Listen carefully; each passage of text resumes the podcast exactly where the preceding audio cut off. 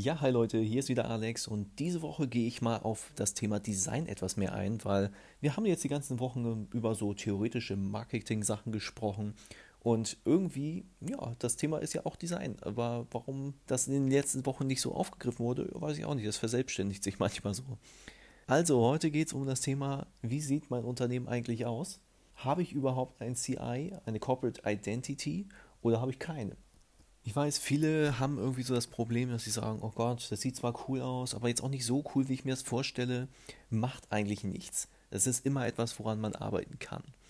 Und ich sage immer, selbst wenn das CI nicht dem State of the Art entspricht, vielleicht entspricht es aber euch. Und vielleicht seid ihr nicht State of the Art. Das, sorry, aber das muss ja auch nicht unbedingt sein. In manchen Branchen ist es gar nicht erwünscht, immer ganz vorne mit dabei zu sein oder äh, ja immer fancy und new und was auch immer auszusehen. Also es ist tatsächlich so, es muss zu euch als Unternehmen passen, aber es muss vor allem auch euren Kunden Spaß machen sozusagen. Denn die Kunden sind die, die von dieser CI quasi angezogen werden. Das heißt also im Umkehrschluss, selbst wenn ich eine Website gestalte, die mir ganz toll gefällt, heißt das nicht, dass meinen Kunden das auch so gut gefällt und ich sozusagen die als Kunden gewinnen kann dadurch. Das ist auf jeden Fall etwas, womit man sich gedanklich beschäftigen muss. Denn man denkt so, ach, ich beauftrage zum Beispiel einen Designer, der macht mir irgendwas und das gefällt mir überhaupt nicht. Ja, das kann sein, das muss dir als Persönlichkeit auch nicht gefallen, aber wenn deine Kunden eben anders ticken, dann ja, muss man eben sagen, haben die eben das Recht sozusagen zu entscheiden, wie es aussieht. Es ist ein bisschen blöd, ich weiß das, aber ja, man muss da manchmal über seinen eigenen Schatten springen. Ne? Aber im Idealfall ist es tatsächlich so, dass dein Geschmack sich mit dem Geschmack deiner Kunden deckt. Denn du hast dir ja diese Branche, in der du arbeitest, auch aus gutem Grund ausgesucht.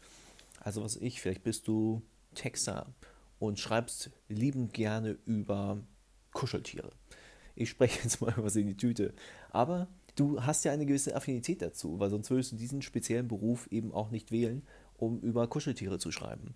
Das heißt, du hast so einen gewissen Draht eben ja auch zu deinen Kunden und du weißt in etwa, wie die ticken, weil du selber so einer bist. Das heißt, im Idealfall sollte es eben so sein, das, was dir gefällt, gefällt auch denen.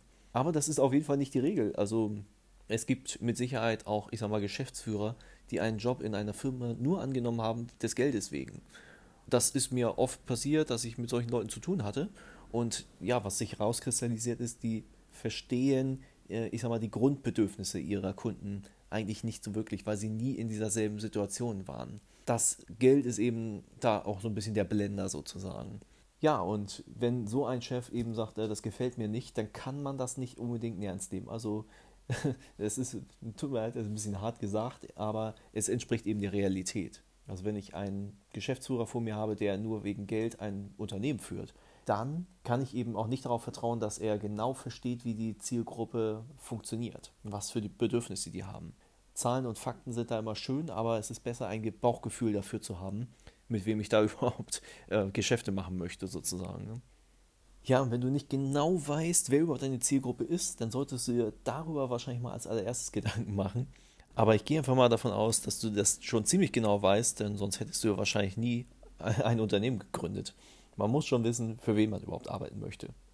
Alles klar, Leute. In dem Sinne, macht's gut, seid schön weiter fleißig und wir hören uns morgen wieder.